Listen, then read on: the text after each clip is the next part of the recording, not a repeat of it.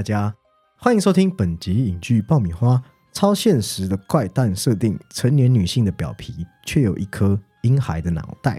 尤格兰西莫最新作品《可怜的东西》再次颠覆我们的眼界，一切都在同志和戏谑中传达出他对人类自身可悲可比、自以为正常的嘲讽。那么，到底有多脑洞大开？本集就将由我 Summer 还有吉哥嗨，大家好。来一起进入女主角贝拉的狂癫异想中，看这场波澜壮阔的自我探索。哎呀，等好久了，终于从金马影展没抢到票开始，到至今大约两个多月了。我们时不时就会念一下，好可惜啊，好可惜、啊。对呀是啊，今天终于轮到我们两个可怜的东西来聊可怜的东西，然后来录制成节目给听众这一群可怜的东西听。搞不好听众他们在金马就先看完。对，所以别怪我，我要解释，对不对？不是我无差别扫射啊，其实是因为我们每次看尤格兰西莫导演的作品，都会感觉他对人类世界 满满的恶意哦，他会很直接粗暴把人类 归结为纯冲动、纯欲望、身体的产物，然后再以动基础放大，对，没错。然后你就会觉得这个人呐、他是不是就是鄙视着万事万物间各个可怜的东西？所以我才说特别呼应啊，这次我对这部电影的感受，对不对？你看我这样就很高明的 Q 到主题了，自己讲。那如果是我们的听众，可能已经听了上一集我们对本作导演尤格兰西莫长达两个小时的点评。如果你带着这样的认识，也确实更帮助我们进入今天聊可怜的东西。那如果还没看的，你也想更深入，也欢迎去前一集收听。所以我们今天就不赘言，再多拉出一 part 来介绍导演嘿。等一下就可以马上进入我们的无雷直观点评。但在讨论进入讨论以前，还是需要服务一些还未看过这支影片电影的听众朋友们，因为大家真的是工作繁忙辛苦，不一定有机会在这两周就先看到电影，所以我们还是先来帮大家简单讲一下《可怜的东西》的故事概念跟梗概梗。概嗯，啊，当然我不认为《可怜的东西》是一直会被剧透就影响到观影品质的片子，且这由格兰西莫导演的其实几乎每一部电影都不太需要被暴雷，嗯，他的这样的特质本身就是有一定的冲击力嘛。对，好像不会因为它剧情怎么发展，反而你会觉得这剧情好像反而有点写死的，对，就更好奇。差不多会是在这个方向哦。不过我们还是会凶哦，稍微用无雷的方式带过一些影片的资讯。那简单来说，接续我们节目上一集聊到导演的诸多怪诞特色，比如基哥刚才提到的人类动物性与文明性可否协调的一个探讨，以及他经常说的性和权力之间隐蔽的那条线，好，再到对当代权力流动的细致观察和根植于我们讲话话语结构的里面的暴力。那这一次，其实在这部电影，尤格兰西莫算是将这些元素，有点像是怪博士实验一样，全部都加注在一颗未开化啊、没有被任何人类经验污染的脑袋瓜里面。而后，这位重生的奇女子叫做 Bella，也就是这一次奥斯卡影后呼声相当高的 Emma Stone 饰演的 Bella。那换言之，其实电影就是一个我们可以当成是一个科学怪人，呃，科学家复活科学怪人一样，把一颗婴儿的脑袋植入人类成年女性，再去看看会发生什么样的事情。你可以当做是他一个好像成长，或者说实验，或者说一个，或者是说这种类啊公路式电影嘛，的对有点这种奇幻旅程。对，而且不单如此，他最开始的时候，其实这个女女科学婴孩的知识学习系统，就全部来自那位呃擅长解剖和动物实验的那个科学家，对父亲啊，威廉达佛演的。那其实 Bella 是叫他 God，直接叫他 God，很像 Bella 的上帝一样。那而后我们就看到 Bella 就是越来越有自主意识，于是就展开一场从自身野蛮到看尽世界野蛮的故事。那基哥刚刚说是有点类似公路电影，那也有人说就是我们讲的奥德赛的旅程，对对对，类似这样。那从伦敦到欧洲，到从陆地到海上海，其实他每一次的停、看、听，都是他有机会或去成长的一个对阶段。好，那对世界一个白纸来说，他最初的当然是最原始的感官和欢愉。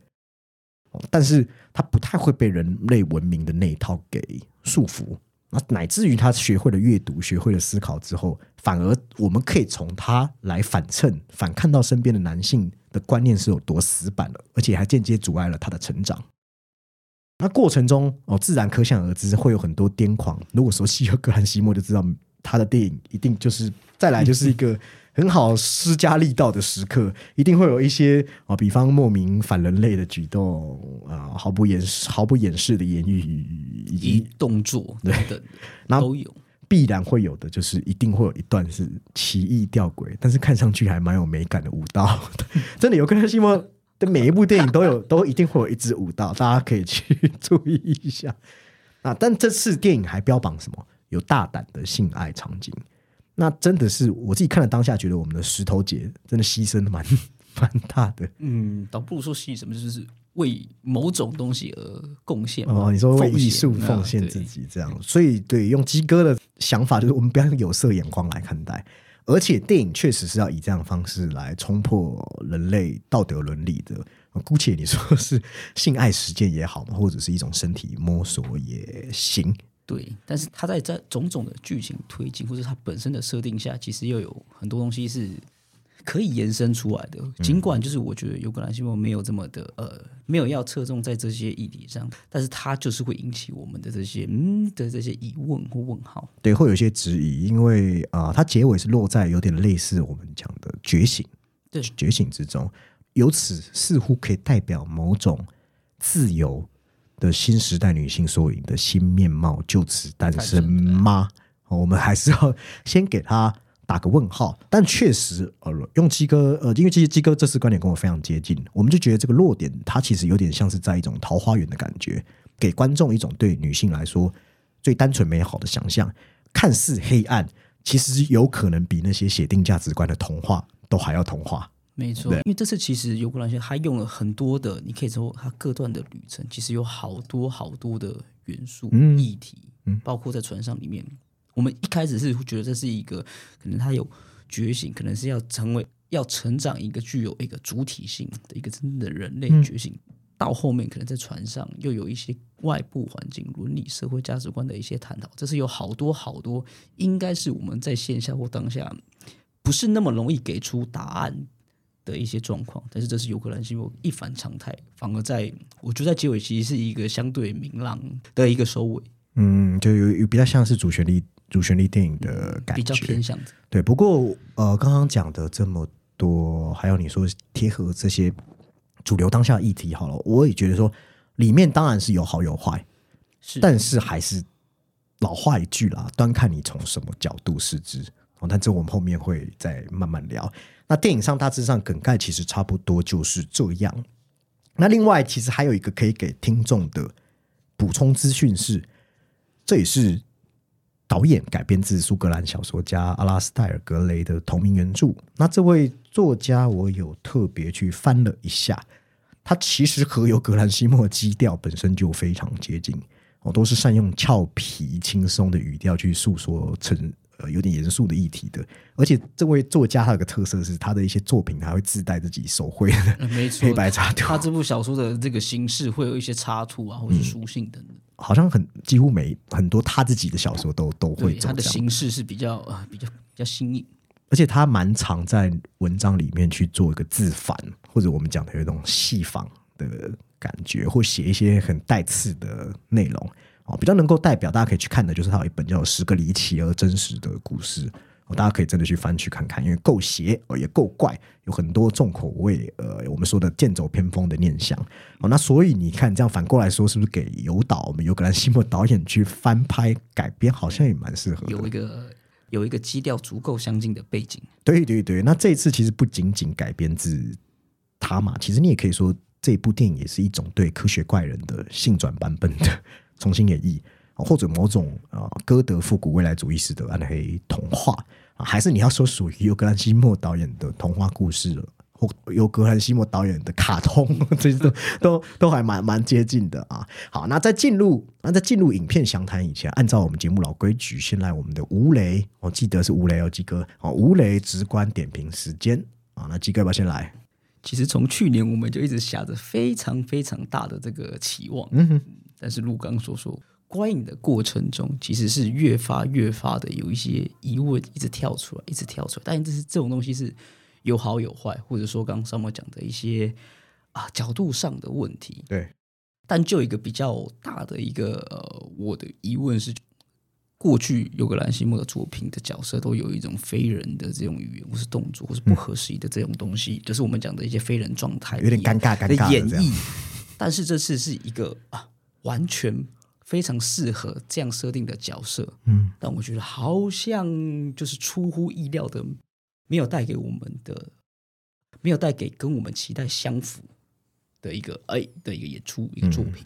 哇，换我是不是？我是觉得好想先尖叫一下，因为这一次台湾真的太多人喜欢可怜的东西，然后影评人的圈子其实也是一片圣战嘛，所以让我很害怕得罪嘛，整个闹起来有吗？对啊，就是它是一个好作品，但是我有好多的，就是好好多个方向这样子，可以就是你可以一直延伸出去，一直延伸出去。嗯，其实你就是觉得说话有点太顺拐嘛，对不对？有点太顺拐了，就是整个东西是可以很哦，比起过往那种嗯。他过往是强调说人类在那样的状态的一种尴尬的不自然的模样，但这次就是好像一切都是合情合理对的感觉。过去会有一种对，它会有一种很反衬、很嘲讽的感觉，但是就是它过去小小的、很尖锐，很像手术刀。可是可怜的东西，它比较融合了好多东西，来自于画面上的运用也是蛮极致的。嗯，对，就是有一种很像，嗯，就是很撒网式的一片东西，我全都要的感觉。嗯，哦，那我来讲一下哈，因为呃，我要发挥一下语言修饰的能力。啊，先讲好的部分吧，好话总是要说在前面嘛，对不对？这样子等下接到坏话的时候，我整个人的那个人设和这个争辩的力锐利就不要不会那么让人讨厌。好好好，不鬼扯不鬼扯，可怜的东西。它的优点，我觉得自然是导演依旧掌握到当前大家爱看的对某种不正常的反写，因为我们都说怪怪惹人爱嘛，所以也由此去谈哦，看我们说的人类文明口中的正常有多么诡异嘛是，它通常都是这样的方式嘛。那在这个反写的过程中，他这一次可能就是毫不隐蔽、露骨，而且还能满足某种我们。我觉得他有一个这次做的很好，他能够满足某种我们生活中不可能真的去做的破坏欲望。比如我举个例子，比如当你听到隔壁桌婴儿一直吵你时，那么你即使内心 OS 觉得很吵很烦，你你大正常人应该不太可能冲过去骂人，对不对？那又或者某个恶男，他今天很想跟你约会，想约你，或者是一个花痴不断的想黏上来，你又不知道怎么拒绝，然后或者某种味道人士，我又准备不拉不拉不拉对你输出一顿人生道理，这个时候你是很想要骂一长串脏话回没错击，，就是你的比较负面性或比较破坏式的那种反应跟愤怒，对，因为正常人基于一些规则，他得欲、啊。欲言又止。那礼貌性的，对。礼貌性的，但这些没有说出来的话，其实这次电影中 Bella 她都帮你说出来了。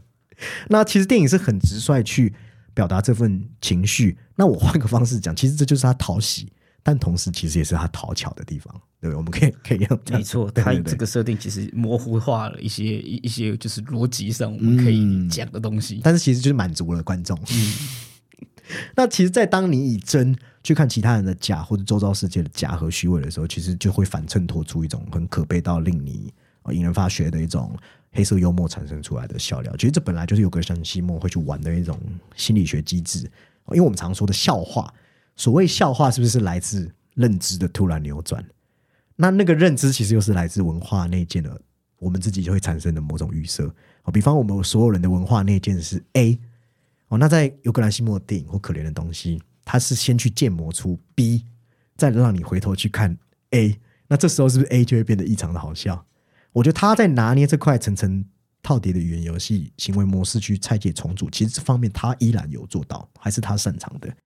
那同时，这种比较调皮、画面上猎奇带挑衅、超现实，也也会被我归类在，因为它太吸睛，所以很容易就可以直接打中这世代大部分的人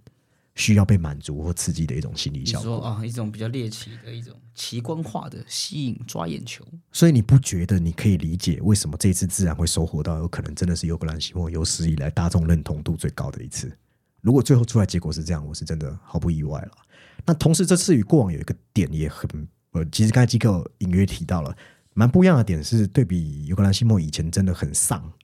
嘿，是以前真的对对对，很上这个字蛮贴切的。以前是消极存在主义、暗黑，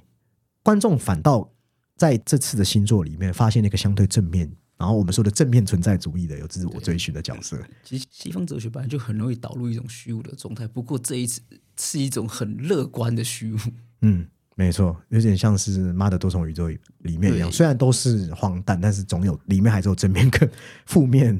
之分。那看起来黑暗，实际上还是属于正面主旋律式的。那在贝拉的不一样的成长中，我们就可以看到尤格兰西莫一个重新改变的作者风格。那于是乎。哦，这我也是最近跟基哥聊到一个热门议题哦，不是不是很常有人一直讲什么啊，可怜的东西是暗黑芭比，暗黑芭比。我看到听到的频率已经多到，我都怀疑是不是大家的修辞力已经干枯了。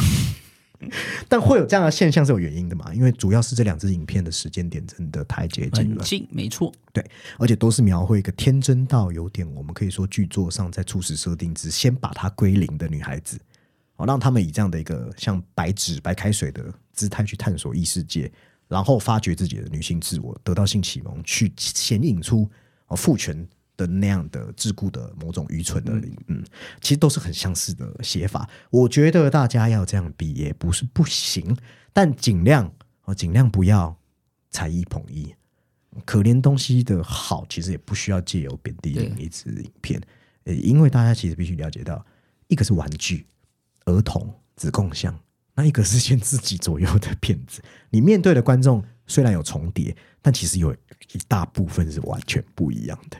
所以在输出内容的把控跟尺度会有一定程度的差 是别。没错，其实不只是面向的问题，啊除非两部作品是有关联，或是出自可能同同位导演的上下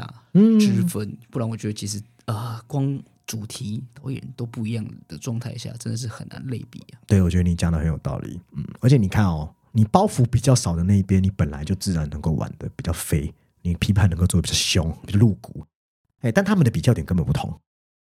呃，用基哥的讲法，除了导演自身跟自身比，也有一个是你能你要在自己的条件中做出表达，才是大家评判的标准。然后，否则我现在帮大家胡思乱想一下，一堆芭比娃娃，然后全裸狂奔，大谈性爱，然后肯彼此之间还滥交什么的。大家真的觉得这样会是一支好作品吗？我觉得大家可以去想一想这个问题。哦，那谈到缺点，其实也不能说缺点，因为那天和基哥录完音，我们想说年后叙叙旧嘛。大家是不是以为我们常 常常常常聚在一起聊天？其实也没有，我们过年期间其实没有啊完全没有。然后我们就去麦当劳，那我们就讨论对可怜的东西的想法，还有我们与一部分人好像这次喜欢上的落差。那加上 IG 其实有很多好听众、好朋友们，他们有在我们的官方或我个人账号写的影评下方留言或私讯，其实跟我们进行很多有趣、好玩、友善的嗯讨论。就即使观点不同，我很欢迎大家多多留言，我蛮开心的，而且也可以刺激我们的。对，就是会反思一些我们角度上的问题。对我们也是因为观众一些互动，我们又把这个录音时间又延后一天一。天对对对，看可不可以再更激荡出一些想法。那以至于我这次回家，我一直在想要如何讲更清楚的表达。那我想到一个蛮有趣的说法，就是一个尤格兰西莫各自表述，或者你的尤格不一定是我的尤格。我的尤格呃哦，其实这又要回到我们从一个最早期个看这几年我们说的，打从他们这一帮希腊电影、希腊诡异浪潮这一帮人，希腊国家穷嘛。那我去查了，其实确实，因为他们国内艺术资金的缺乏，所以从早期开始，他们就必须依靠创意，着重在美学、哲学，其实就是我们讲的独立电影的方法，自立自强。那当然，想当然尔，你想要成名，得到更多创作机会，你一定要去试图颠覆你的形式，然后在各大影展取得声量。那在获得一定观众基数后，那这一帮人里面，本来我们说混的比较好的，走在最前面的，无疑就是尤格兰西莫。那当他开始受到大众肯定，受到美国投资方的注意后，那对于这样一个等级，真的已经慢慢，我们可以称之为是大咖的这个地位的导演，他当时的争宠不就拿了很多奖，还入围奥斯卡最佳影片，还捧出奥斯卡影后和女配。嗯，当你来到这个地位的时候，其实往往会出现两条路，一条是继续探索艺术的形式，可能像肯洛奇、温德斯一辈子都在摸索自己心中那条文青或社会关怀的小径错，就是比较往可能酌情的道路在走嘛。对他们是往那条小径，但另外一边你也可以走大路，往类型商业去与主流语境进行更有效的对话。我先强调，两边都很好。我点出这两条路，不是说谁好谁坏，没有，绝对没有。也有人是反过来，比如说 Wes Anderson，他是先累积群众，才背反着，然后再背对着观众走。每个人顺序不同，只是回到个人喜好。呃，讲到这边，比如我们上一期节目最后不是我们有自问，说，哎，你最喜欢哪几支尤格兰西莫作品？然后有人的答案可能是《单身动物园》，也有人观众私讯我说他最爱《顺路之死》。那我当时是答案是非普通教育，所以应该不难理解，我更喜欢他往形式的一种，嗯，你也可以说血淋淋。也可以说真实内在机理更优为探索的，在一丁点一丝丝的严肃、冷峻，然后钻探的那种，真的有点让你毛骨悚然的人性实验。所以有一个听众跟我们提到了加斯帕诺啊，没啦，没有要诱导变得那么极端啦。加斯帕诺哇，他的作品非常的 惊，说惊世骇俗可能过了，但是都非常的挑战。但确实，挑战观众，呃，机构应该跟我一样，都比较。着重在电影非情节性跟颠覆的那块，嗯嗯，因为你如果只是非常重叙事的话，其实会走的很，他会啊过于的浅白一点。对啊，那所以对我来说，现在的尤格兰西莫可能就会有点太过华丽。当然，我可以感觉到这是这位导演是一个很好现在的状态，他的气场哦，他在各大影展的气场，其实告诉我，他为自己的这些创作转向是非常有自信，这是好事。只是大家口味不同而已。那对我来说，我这一次没有这么认喜欢这支影片的一部分，是因为我尽管他没有停止他对两性之间不平等权利的质疑，但他没有真正能够说服我说他是可以处理好这个议题。那或者说，因为他选择战场议题实在太大了，为了与观众嗯最大化跟最多群众都听到，所以他讲了一个。非常大，非常大，大到每个人都能有感的一个当代意识，然后甚至还选用童话基调谈那个大方向，所以会比较像口号。因为当你在仔细去看这个故事的时候，他其实却选择这个议题里面比较小的子项目，譬如女权，但他却讲了只关于女权其中一个议题，可能像是身体探索、性觉醒，再到女人是怎么样被囚禁。哎，但他省略了什么？他省略了这中间的变化。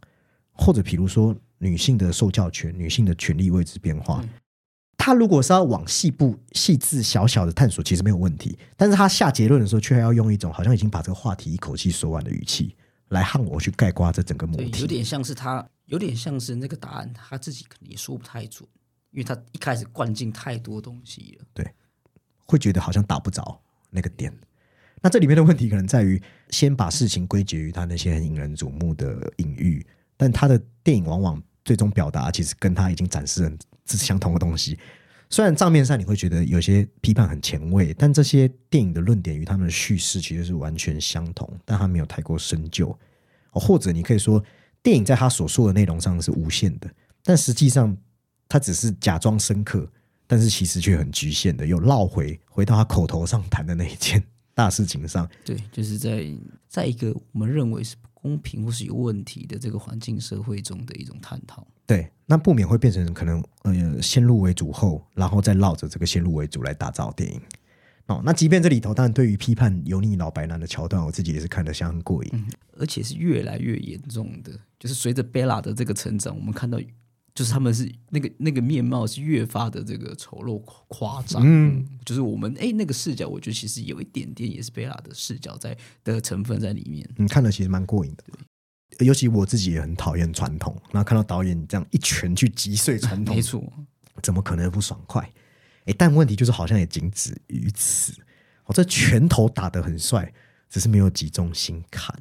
因为他好像只能做到这样巨大的批判，那可能会有人问了：哎，巨大不好吗？对啊，巨大当然有巨大的论点嘛。其实巨大有点像是政客辩论，造势场合会丢出那个最大的议题，对议题。但你要讨论到细项细节，就是那个细节是真的要执行的时候，我们该从哪边开始？就是你要就是一直要向下探到，就是这个问题的根本的时候，对。它的画面很细致，没错，只是内容却稍微粗略。但还是要强调了，我们这边讲的还是每个人的感受因人而异。对，但以我的感受，他讲的内容是那种可能我明天起床就不会再想起来的。加上我不单只是说我不会只是看可怜的东西就去做一个论定，我会把一个导演过去的作品都拉出一条线看，那我就会觉得他好像比较是在一个他惯常的主题里面来回踱步兜圈，比较没有去跨出崭新方向的那个大胆的那个那一步。哦那他可能喜欢这种故事，好吧？那其实也也可以嘛。是啊，但是作为同一个主题或是同一一个面向的探讨，其实不一定是坏事。嗯，对其实这样也可以，但是这次还有一个问题是，我觉得他镜头画面上真的还需要多一点想法。以这次来说，其实电影有点太过仰赖过去技法的堆叠，嗯，但他没有真正超脱感官体验。比如你要让我感觉人类感官退回到婴儿时的感受，或者是你想要让我们有一种把不正常当成正常的感受，但是我我其实没有在镜头中感到，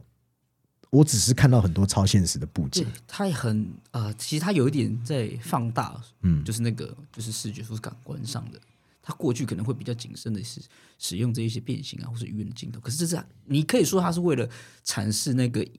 婴儿或是那个非人的视角、也没问题，但是会它一直频繁、频繁、频繁的出现，就是很像我们之前讲过，会有一种抗药性，我觉得哦，反而没有让你这么的有惊喜的冲击。对，是真的很美，美美这方面是没得挑啦，包含是啊歌德风、蒸汽朋克，还有高地对建筑，还有它的服装，哦，古典又不是现哦对它的服代，装除了在除了在那种色彩变化上，它其实很多那个质地是很特别的。你细看它的那个布料的拼接，对这种美度，其实在我心中是接近满分的。只是镜头呢，其实镜头、呃有争宠的话，呃，即即便是点，对不对？刚才吉哥说语言，那也有《圣路之死》《单身动物园》爱用的权力高低差拍摄，急剧变焦，都还是有。那再到很巧合，类似芭比的 棚内搭景，实现那种塑料世界的环游，目的当然是要呈现他觉得这个疯狂世界的扭曲。但比起，比如非普通教育的画框和它的内核可以做到如此贴合，我是不是那时候就大力赞扬？或者《圣路之死》，它是配合整部电影的精神，完成一个很高明的影像调度。但这一次比较让我感觉是尤格兰西莫大拼盘，他他没有用一个更强烈的主观去呼应贝拉心境上这么剧烈的转，折变化。拼感蛮强嗯。对我来说会比较可惜的部分。那当然，如果你不介意，就是看的人不介意没关系，因为毕竟欣赏或享受所有电影或他的电影本来就可以有各种不一样的理由。那尤格兰西莫他有个优点去弥补我们说的这些东西，我觉得他很会汲取演员身上的才华，然后将之放大。那这样其实看起来戏剧效果就会非常的强烈。那我认为就会其实还是挺好看的。那我刚刚不是有说吗？像他这样专心发展类型的导演，通常在这样一种两条方向的选择的时候，的确可能他有些会先偏向好莱坞大走挑战商业片的变化。那如今你看到他也是越趋主流，也收敛以往的一种惊世骇俗，转而去雕琢这种精美的外衣的部分，连可能他主打的什么超越尺度，也是停留在一个表象画面，可能也是怕他讲的东西太过晦涩，观众吸收不到。但你如果跟我说有格兰西莫没有艺术家的摸索，我就要帮他讲话了。他的确还是在摸索，不过只是往类型的方向。那就像我讲的，这种口碑有了，财富应该也有了啦。那更有足够充裕时间和资源尝试的这种大腕等级的导演，其实现在有格兰西莫就是这样的状态。那比如 Steven Spielberg、马丁斯科西斯也都曾在中年，就像他现在这个年纪，处在这个岔口。转型啊，无论他们怎么选择，因为他们能力就在那边，那其实终究会在艺术、商业两条线，最后会摸索到一个很好的交叉融汇的平衡点。那我很期待到时候那个旧集体的尤格兰西莫诞生。只是现在是转型的第一步，我们刚好把那个目光看向另外一边，而没有看到他这次侧重的方向。对对对，像 Steven Spielberg，我觉得他后来的像法贝尔曼那种整合起来的东西，我就真的完全完完全全让我爱爱不释手。哦，好，那第一阶段点评就差不多到这边，后面会慢慢有一些有雷的东西，所以要要听的听众就斟酌。那让我们稍微从剧情来聊来看，有哪一些值得我们赏析的重点？哦，第一个我觉得依然是他擅长的人的真空实验。然后一场我们说属于贝拉的性欲和自信的实作 实际操作哦，那这个真空实验是尤格兰西莫乐此不疲的拿手好戏，这个我们上一期有讲到哦，美美她就是先真空环境，然后把人间变成一个巨大的培养皿，然后看那个怪猪是怎么发芽。对，然后再时时不时的就是投入哎各种变音吧。对啊，那他这次其实就是强调说，我这个重新发芽的，他是是成年人身体没错，但他是一个没有被征服或父权化的婴儿脑袋。哦，所以是未开化。那既是人，你也可以说不是人。对，那当然，因为非非非人是人，没办法管他，自然不会有什么，不会有羞耻感羞耻感。那也代表所谓的传统的束缚，其实是无法去驾驭他这份一开始的本能的驱动。那于是乎，他就变成了一张镜子，它可以让大家看到，其实就是自己的模样。所以后面我们看到了每一位出现的配角，都象征着父权，或是传统观念里的对，某一种面孔想要。施加某种外力在他身上。啊，包含他爸爸，那也包含一个可能大家没有想到，我现在会提他的名字，一个很温柔的 Max。哦，Max 刚开始的那种女性欣赏，不就也是一种男性凝视的目光，是对不对？这是大家比较不会讨论的点你。细想，就是她没错，她的外表可能是成年女子，但是她的心智不是啊。可是 Max 却是投以那样的目光。但是讲一句什么，怎么有这么美的智障？还是什么？反正是类似这个台词。我那时候不小心从那个戏院噗嗤笑笑出来。那 Max 里面有没有隐含一种权力的目光？这灰色地带大家可以去思考。哦，因为有时候当我们谈到男凝、男性凝视的时候，不是在指人能不能欣赏美女，能不能欣赏帅哥，而是这个观看是否有把对方视之为不具反抗能力的课对题。，她很像呃 Max，其实有点像是有点那个洛丽塔。哦对对，他在投投射的时候，其实可能是把她当做一个小女孩嗯，的那的那一种客体上的那种客体上的一些哎，你说他的一些想象。哎呦，你很懂哦，警察先生。就是你变成公，就是鸡哥讲的很好。你如果变成给观看者一种意淫或施予权力的想象，把对方身体甚至可以切成碎片来看，什么意淫对方的胸部、脚或足，那你再去想，其实男性凝视谈的是关于谁有权利说出谁身体的评价欲望。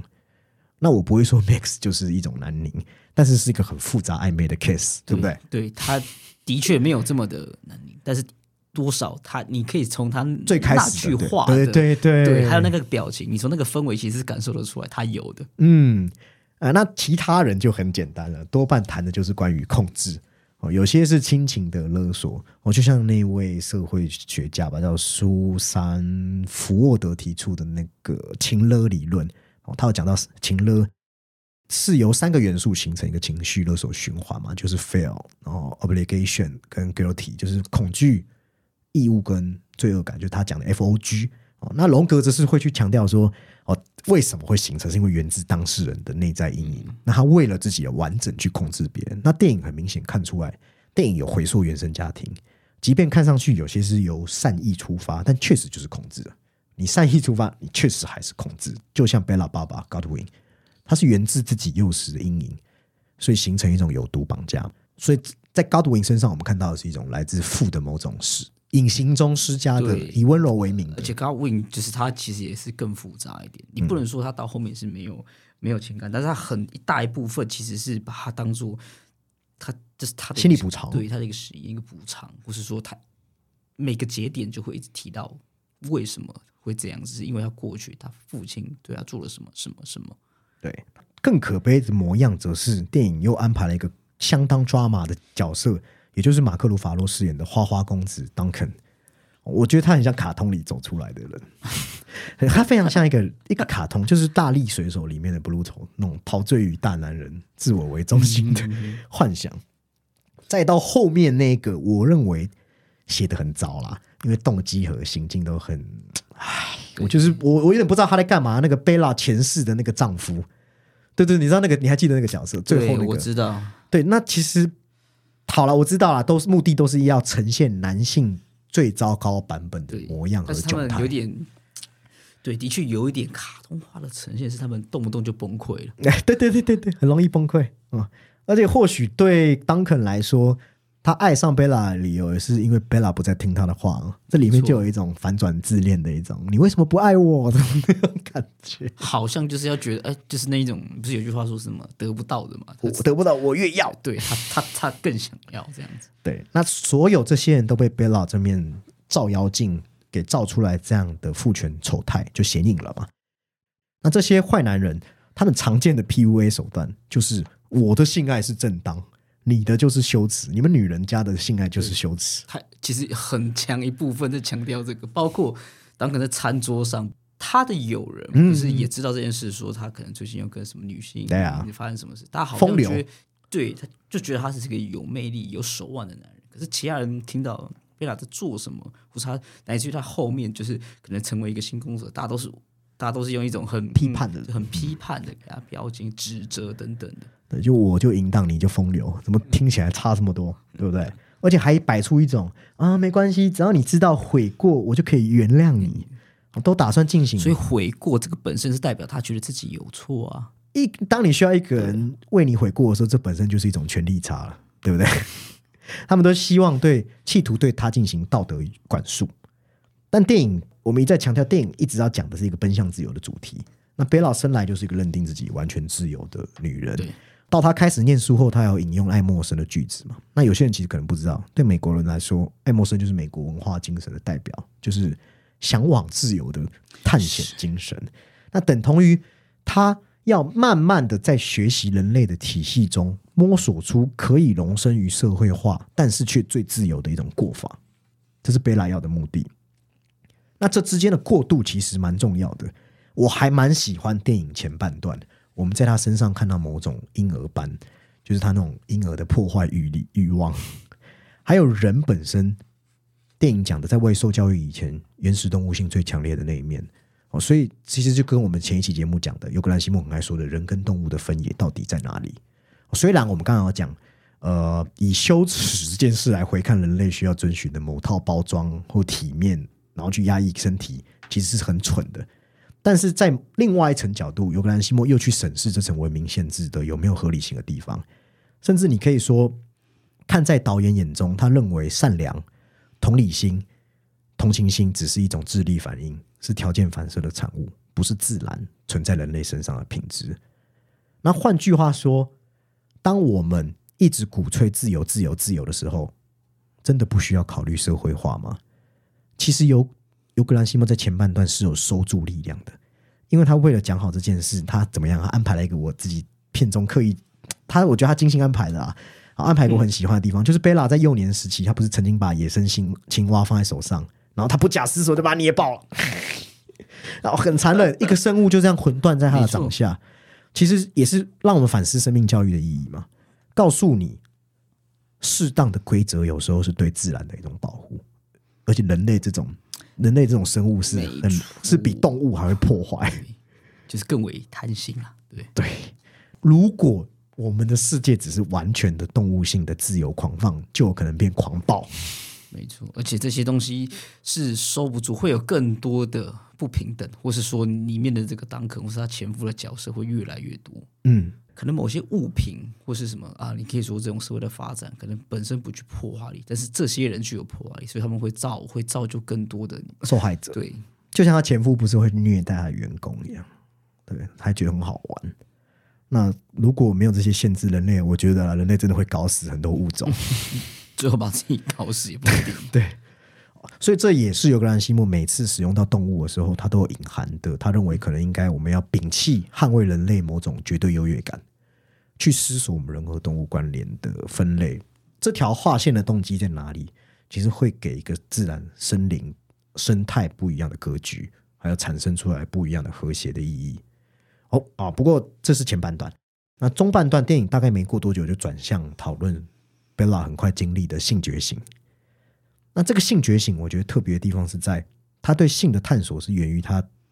自我好奇，是自发性的，没有被外界对，就是遇到水果等等，对，所以性就是一种它一开始是那种感官刺激很舒服而已，哦，再到后来其实它也不会我们一般可能小女生或是女孩子成长阶段的那种没来由的不知道从哪里生出来的羞耻感给束缚，对不对？有些女生会因为出潮，会因为什么事而感到害怕，或者是在这性性征慢慢显现的时候，就会觉得对男生有一种排斥跟恐惧。对对对，但是 Bella 对性的初始认知里面没有任何跟痛苦有关的连结跟含义，所以才会有那句有点让我自己觉得哭笑不得的台词。他不是和 Duncan 第一次发生关系的时候，他不就问说为什么人们不经常这样做？哦，代表说那个时候他只要脱下衣服，就脱下来自社会道德伦理的那种没来由的凝视。那在破除这样的凝视之后，我们的看就有不同的意义了。我们就可以用这个看去洞悉像父权啊、清教主义啊、社会阶级，还有他讲一个人是怎么常常其实是讲性，但却要和大家口中的爱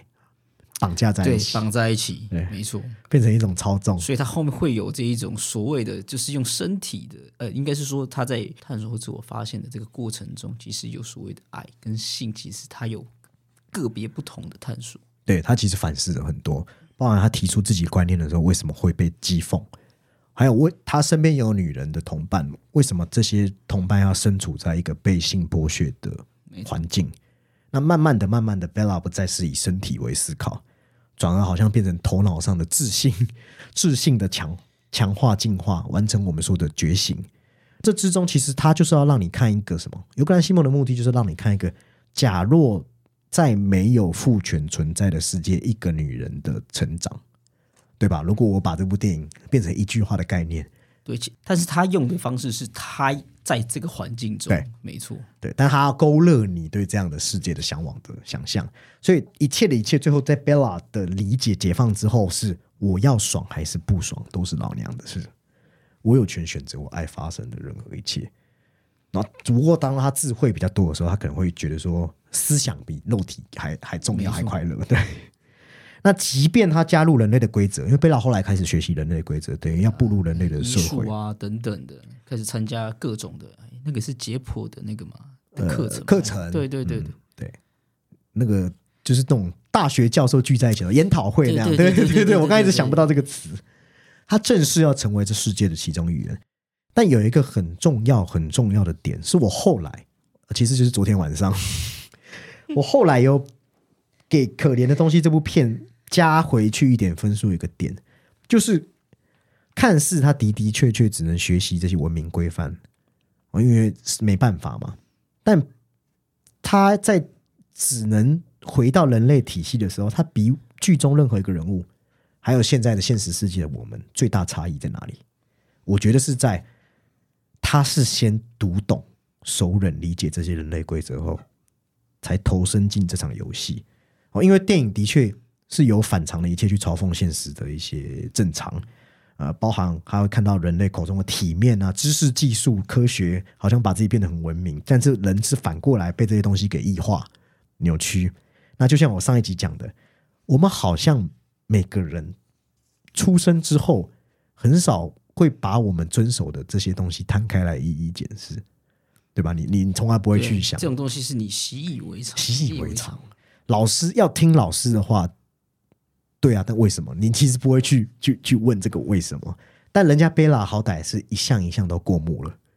就是说，即便他要最后是遵守规则，但他也去先检查有哪几项不合理。诶，但我们人类从来不会做这样的事。社会告诉你要结婚，你就结婚。那最荒谬的是，我们的上一期有讲嘛，有时候你连自己爱的人都还没出现，你就很急啊，我要结婚。那谁跟你说人生一定要结婚？因为我们跟贝拉的不同，有一部分是他是学习，我们是经验。我们是经验，对，讲的太好了啊！社会说孝顺，结果有些人没真的跟父母有太多互动和爱的联系，这就却很执行的表面上片面的孝顺，这太多例子了，因为都是为了遵守而遵守，被一种刚才基哥讲的经验、社会预先的设定，然后你要干嘛？你为了符合他人的眼光，所以被捆绑，哦，要做个什么贤妻良母啊，要做个文质彬彬的君子错，但都是表象，你从来不会去问内里为什么。而且在东亚是更常见，所以我觉得这可怜东西会在东亚引起更多讨论，是因为这是更就是大家更为啊，更为表象嘛。对啊。就譬如说，为什么《三傻》《三傻》你知道那是印度的电影，为什么会红？因为里面的男主角我记得叫蓝桥，他是真的有去看印度那些种种不合理的，他提出了，对，他戳破了那个戳破啊！他身边那些傻逼同学就只会猛点头那边遵守。那贝拉，你不能说贝拉完全跳脱这套系统，因为我们曾经在忘记哪一期节目有说过，你只要还生存在这片土地，因为你要吃饭，你要生活，你如果一直动物化，你会被关进监牢。或者说你只能找一个荒郊野岭，你一切都自己从头来。对对，但但对贝拉来说，给我们的醒思是你至少要知道有哪些不合理。那这件事很重要，为什么？当你知道有哪些是不合理的时候，唯有这样，你才能真正阻止不平等发生，对不对？你唯有知道这些，你才能阻止不平等发生。所以以此来看，我、这个疯癫 疯癫完后变得很冷静自持的这个贝拉，他其实很像反过来讥笑我们这些从来不敢疯一回的人类。看着我们这些被社会绑架、嘴硬要讲体面的人，没错，但是我对现在对我们可能束缚又太多了，太解放了，就会有诶有一句话就是那种社会性死亡。其实片名很像他在反问你说，究竟谁才是没错可怜，谁可怜呢？对，是谁可怜？他可怜，可是他觉得我们更可悲。对对。哦，那我们回头看一下，我们刚刚有说到性觉醒，其实电影有一个地方我觉得写的颇有意思的，我把它称之为贝拉的毒神，就是亵渎的毒。哦，那第一个决定性的桥段，毒神这件事其实有点类似尤格兰西莫在《圣路之死》的一个核心主题，就是重新去质疑神权这件事。哦，同时在可怜的东西中，也是借由这样的宣誓，意味着什么？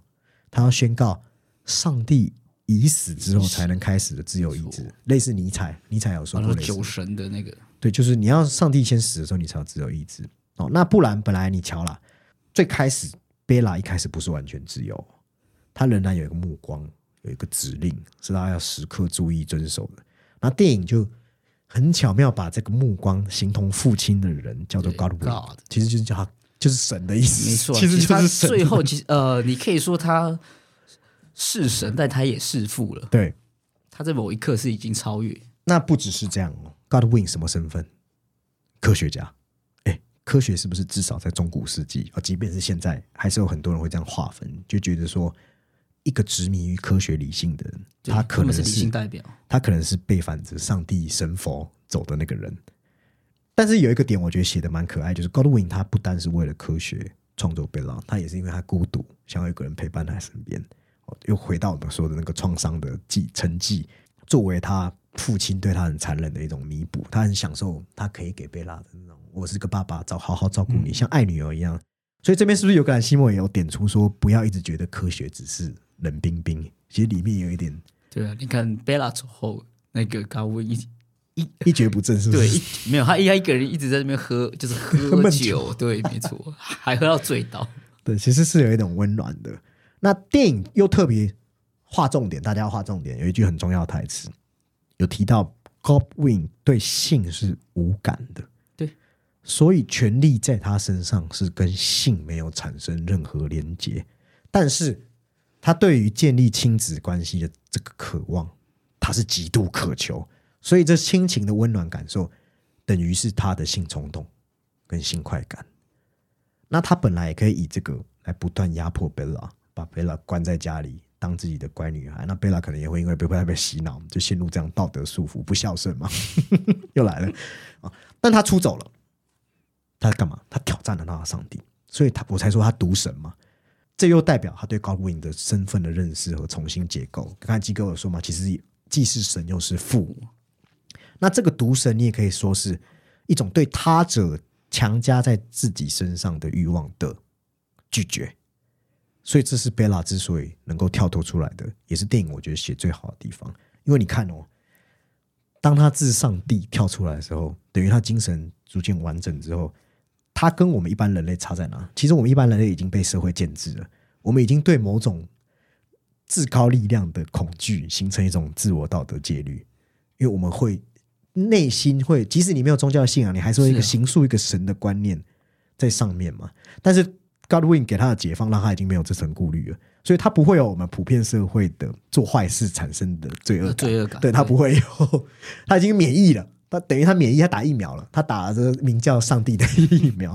啊。所以这里面其实尤格兰西莫是把我们人类没来由的罪恶感的还原，我觉得这边是写的好的地方而且其实尤格兰西莫每一次在讲权力，是真的有都变出新角度。那这部分这个是他这次的新角度。我跟你谈说，其实罪恶感是从某种权力、神权或什么巴拉巴拉由然而生出的一种，应该也可以算是集体意识吧，可以算吧？可以算，对可以算吧呃，可以说宗教的形塑本来就是要给人类一个一个道德高标啦，因为它是一个千年堆叠的意识的累积吧。所以它就是要把这种东西，嗯，你可以把这种普遍啊、呃它已经不是像社会的东西，比较像精神层面上的高标解放出来。对，哦那电影就是一直去击碎我们人类会去合理的这样种种戒律。诶，因为我这边刚刚临时忽然想到说，诶，对耶，其实还有另外一件事，贝拉她最后也没有结婚，是不是导演也是刻意省略了那个画面？仿佛也是在说，有没有可能贝拉意识到说，他和 Max 可以在一起，像朋友一样生活，两个可以彼此尊重，我在这小庄园过得开心。所以不一定要受婚姻限制嘛。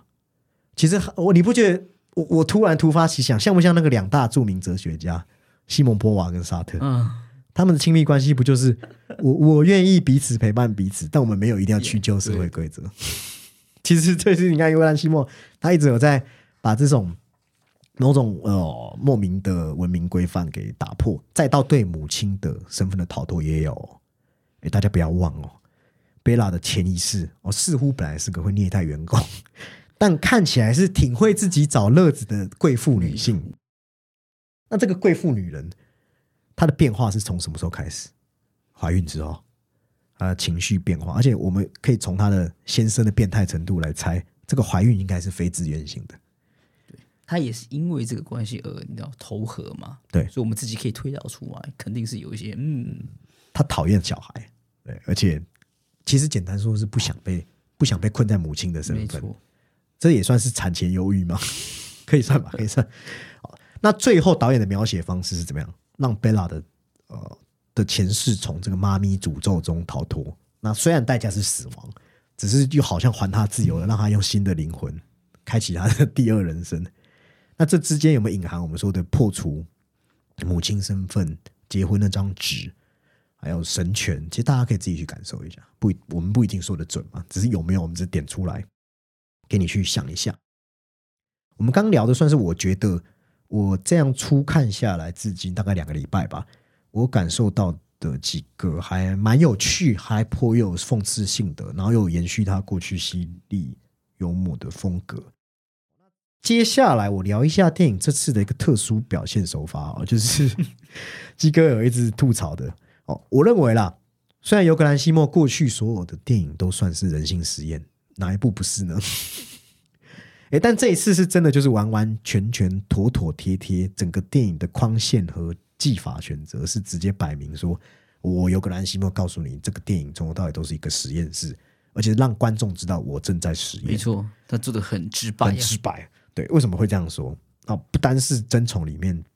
呈现人心畸变的鱼眼镜头，其实他这次用的这个叫做什么？iris shot，iris 就是我们讲的虹膜。虹膜是什么？我们眼睛内嘛，圆盘、圆盘状膜，这叫虹膜。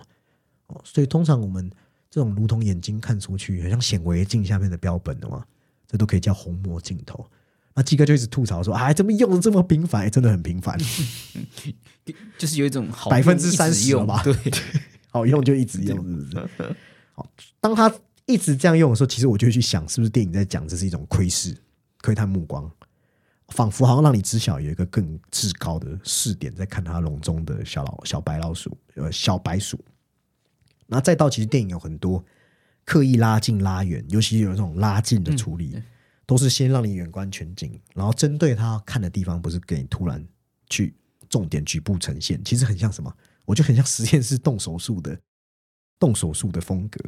那这个偷窥，你也可以说是，呃，你也可以想成是我们观众正在看贝拉，也可以啊，对不对？那就如同贝拉在里面干嘛？贝拉也是不断在看嘛。那是不是导演在讲一件事？是不是每一个看之上都还有一个看存在？那这个之上的存在，又是导演讲的权利吗？还是说导演始终在告诉你，我们终究要活在一个系统中，被评估、被观看？还是你要解释成 high power，真正的自然有一个上帝在看你也可以啦，嗯，或者还有一个我在想，会不会是他在讲说我们人以管窥天非常有限，终究改变不了世界。尤其他不是被那个叫 Holly 的人带去看贫民窟后，最开始他一度不是也发出一种理想之名，没错，他的悲悯，对，就啊底层不应该受到这样的对待很，乌托式的这个愿景，对，那他就说我我我不只是要认识世界，我还想要改变世界。他不是一开始是这样讲嘛？但实际上，活活到二十岁以上的应该都知道这不可能。没错，就是你不止不能改变世界，你还要想着不被世界改变。哎哎，你这讲这个讲的蛮好的啊、所以就连一个老鸨，老鸨都能够教育他说：“你你别傻了。”还讥笑他是理想主义，你根本连世界的一半都还没看到。那老鸨因为年纪大了嘛，一只老狐狸了，没错看得远也看得比较多，所以他也利用他这方面的市侩的经验，其实也是在控制他，也是在哎，这几个提到一个重点，他很会利用当时贝拉那个理想化的状态，然后让他靠依依靠他性用性来交易赚钱。还是在剥削他。那那你会不会觉得某种层面，其实这位老鸨他也代表一种资本心态，然后终究在这个世当前世界是起到一个主导作用，对不对？他对我觉得有这个隐喻因为毕。竟这是利益导向啊。对 对对，导演有点在说，其实最后主导事情的是利益导向，因为贝拉需要钱，老鸨需要钱，老鸨的小孩还是那是婴婴儿，是谁？他自己的小对，孩，他自己又提出了一个东西嘛。对，那都都需要他钱。们就是制造一个你看似是一个一个双赢的局面。嗯所以红魔镜头是不是就是有一种不管怎么样看，因为这就是一个圈线，好像永远没有一个很敞开的视野能够让你一览全局，也代表好像在说我们人本身就会有的线索。我我猜啦，是不是导演这次选择这个技法还是平凡嗯，的去不同于他平常手法的一个原因？哦，那当然，他其他手法就是他的基本盘了、就上一期技法盘点的时候，我们都有聊过的。但是这一次在美术上，当然还是可以再吹一次啊，就真的很用心。嗯，我觉得还有去注重服装的象征意义。你去看每一件衣服都很符合一种女性气质不一样的象征，而且美学也强化了贝拉想要去旅行的欲望嘛，因为这么美，哪关得住啊？其实 其实不只是在在那些服装上，乃至于那个世界的搭建，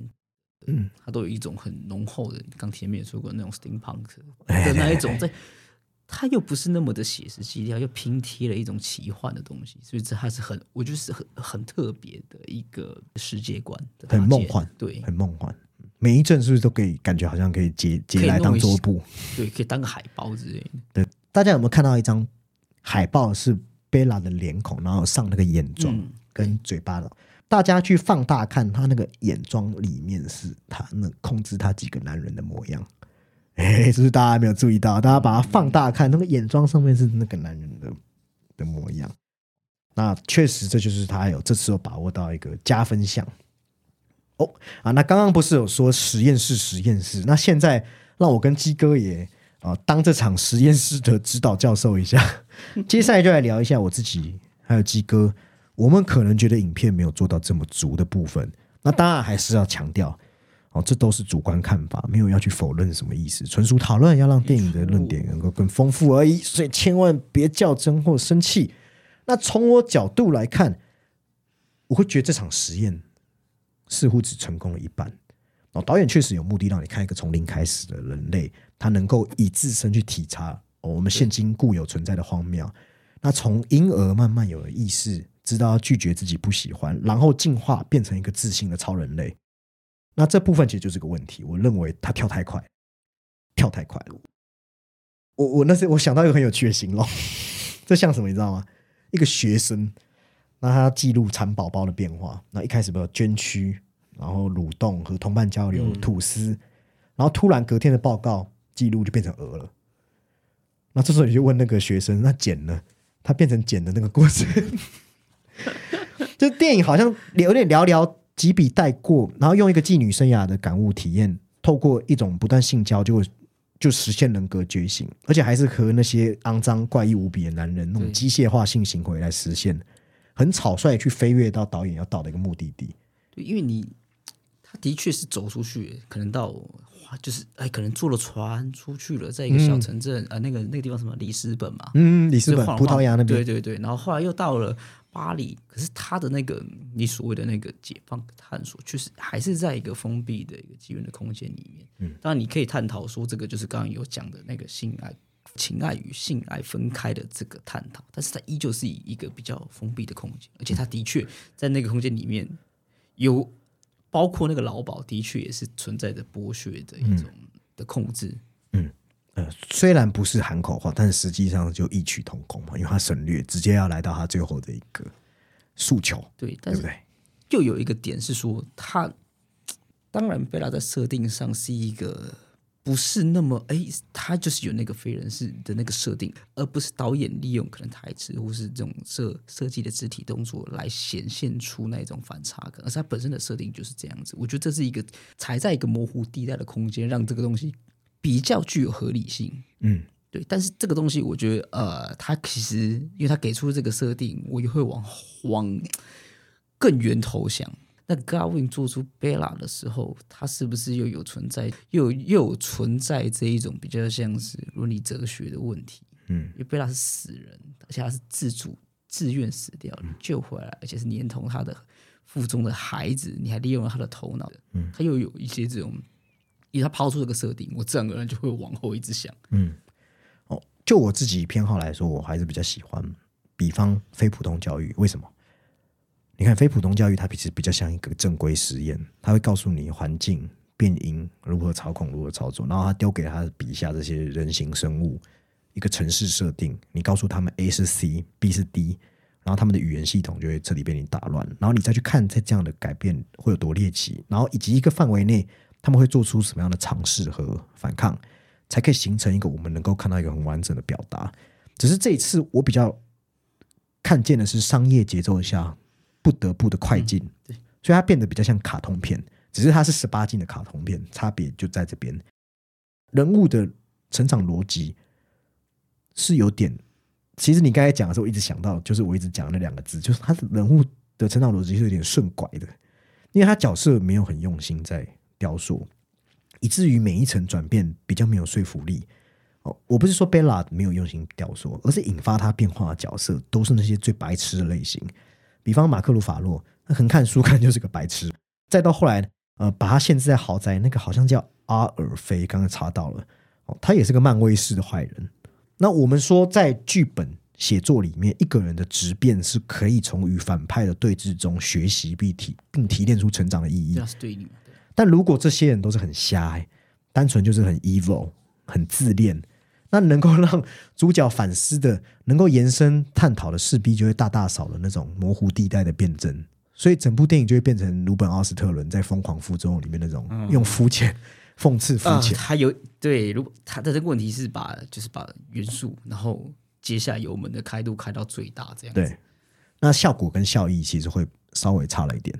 那在这样的情况，我们再看第三幕，他就要把电影推到一个我认为他没有准备好的主题嘛。哦，虽然贝拉斯那时候已经成熟了，他要给这个第三幕下问，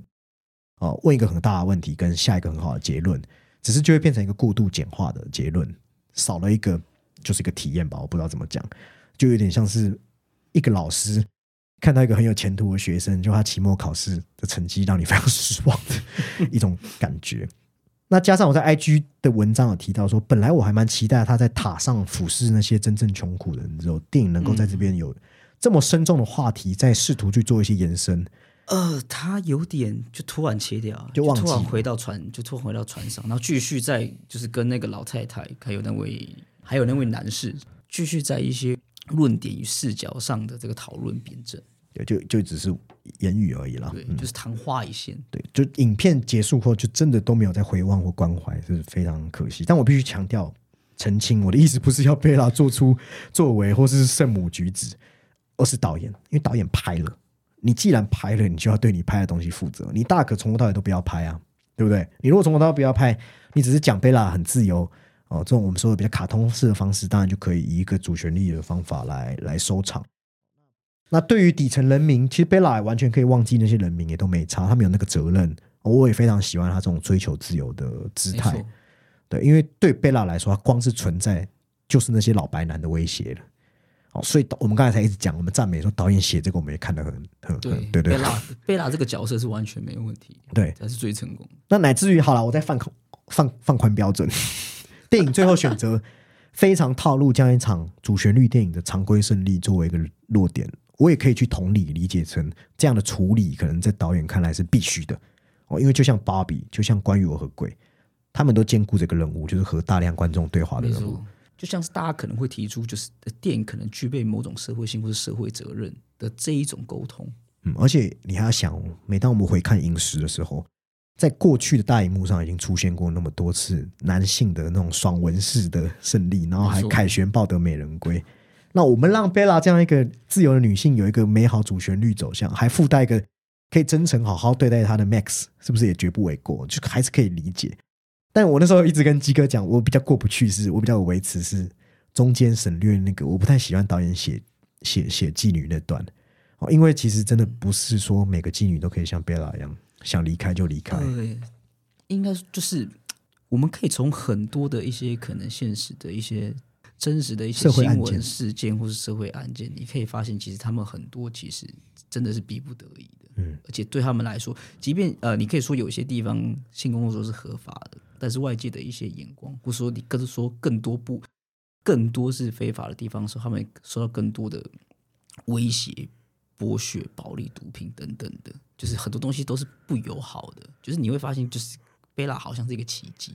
就是我我们我跟鸡哥是是可以认同有个人心梦这样做，但是你会替他担心，他会在外界引起一种两极讨论，因为大家会觉得他会不会对性工作者有剥削，因为会涉及我们说的电影伦理问题。当然，你反过来说，可以说贝拉没有受到胁迫，嗯，他是自愿的，是没错。但是仅限于贝拉这个角色，其实也不用看到一些真实社会新闻案件。你可以说，他们同属一个区域里面其他的女性，他们是吗？嗯。而且，呃，前几天我跟基哥聊天，我举个例子，就是近期赫斯勒的片子，就《恶之必要》啊，里面就是讲了厌食症的一种精神执念。然后他把他描绘的有点邪教式，那观众看了就觉得这些厌食症的人为了饿肚子，有点滑稽戏谑的感觉。那这个在我跟鸡哥这边当然是过关，只是当时候在国外影展期间，其实有很多影评媒体有点出里面有存有的伦理问题，就是你这样会不会是在剥削厌食症患者？其实也当时呃欧洲大部分很多人就会去谈到这样的问题。那就像我们在讲女女人的呃，可能更需要是受教育的权利，但父权却剥夺了他们的这一份权利。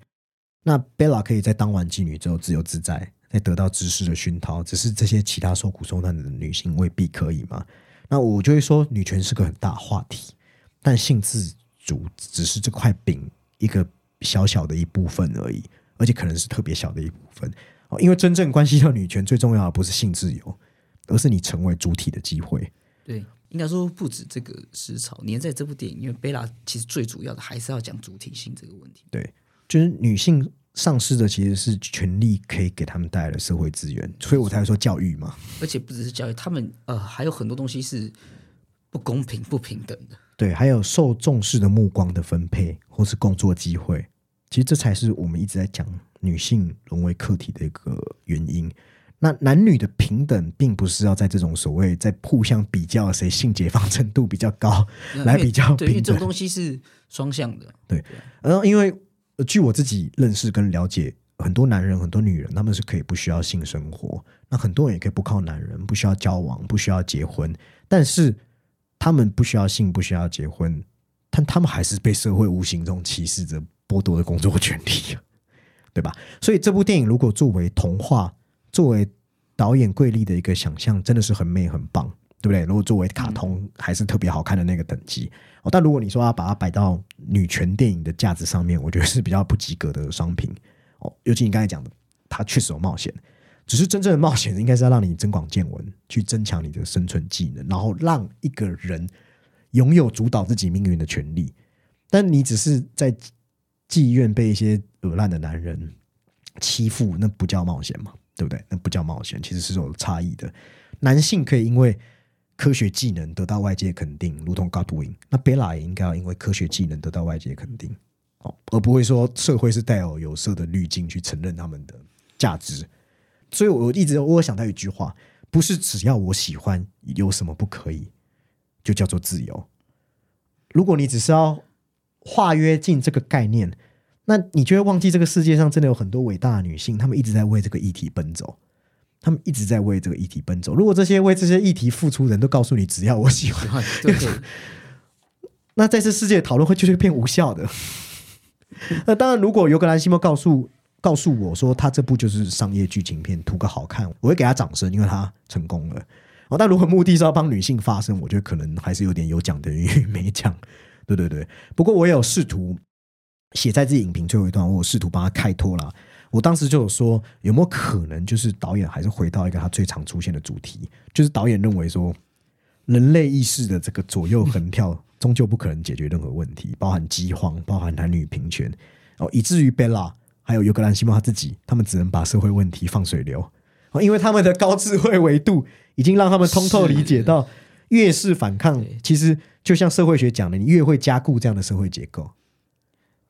就像母体嘛，我们讲骇客任务的母体，它是一个啊，你说他他把它收成了一个，他们已然是一个超然的这个你说存在，他们已经看穿这个没错，所以他们在那个啊那个小小的庄园里面这样，就像单身动物园，你看他们越逃，其实是越加剧两边权力的巩固而已，对不对？所以最后没辙了，没辙了，干嘛？没辙了，干嘛？就回家关起门来当我自己的这个知识分子。好，所以不如干嘛？贝拉就决定说，不如接班父亲。哦，当一个更快活版本的，我说没有愤世嫉俗版本的 Godwin，这是贝拉最后的一个选择。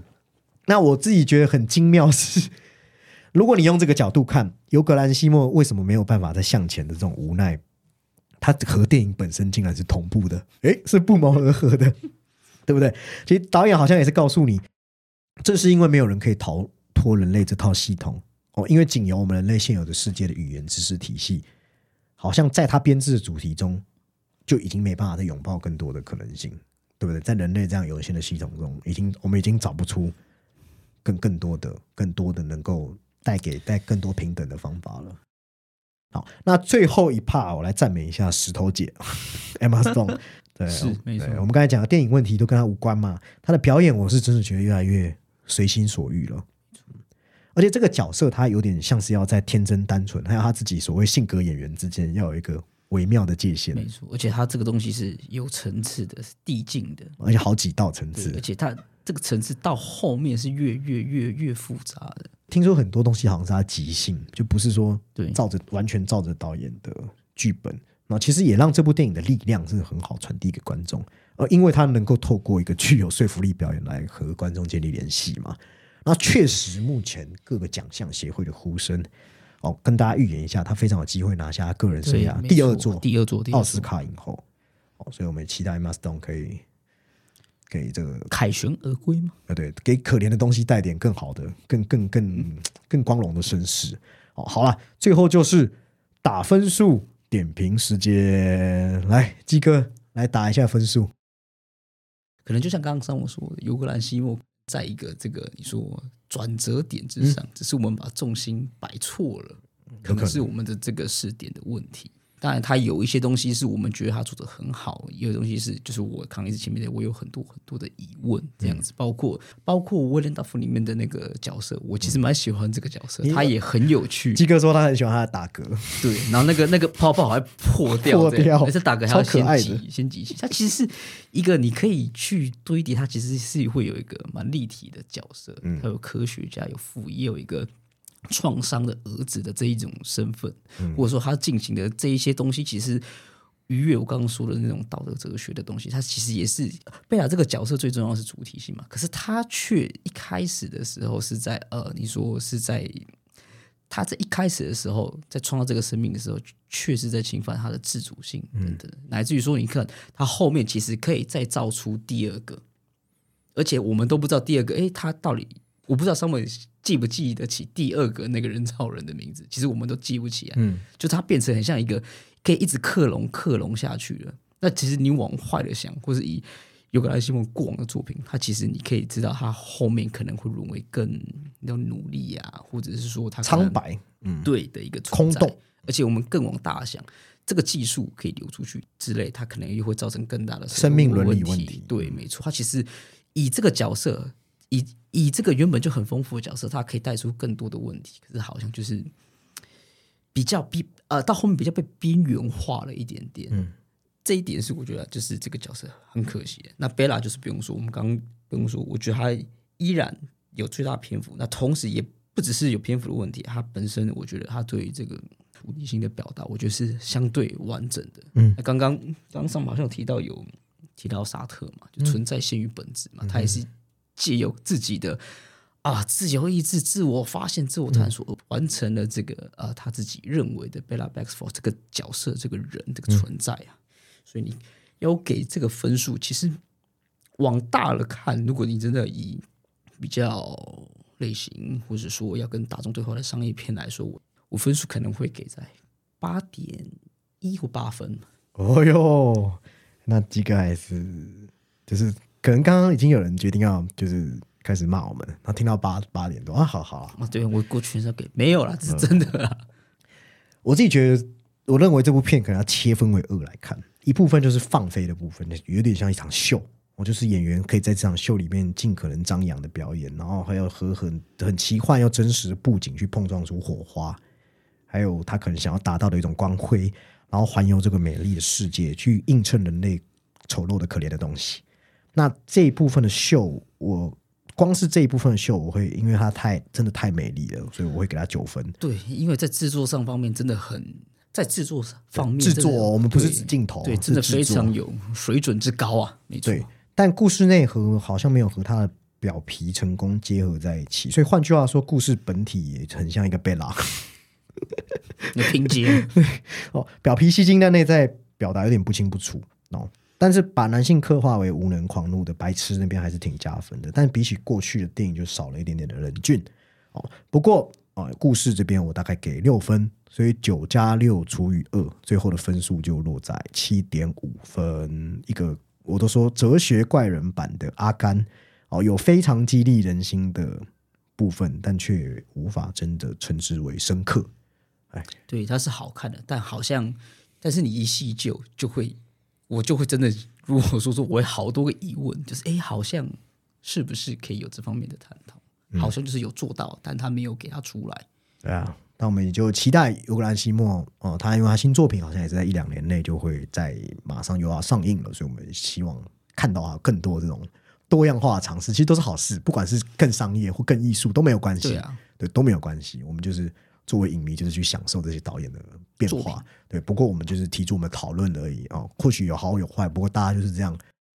借由大家不断的讨论，丰富一部电影的观点。那如果你也喜欢我们的观点，想要和我们讨论，也可以到我们 IG 跟我们聊天。那如果哦你也想肯定我们喜欢我们的节目，也欢迎到 Apple Podcast 还有 Spotify Podcast 帮我们留下五星评论。那我们本期的讨论这边告一段落，拜拜。拜拜。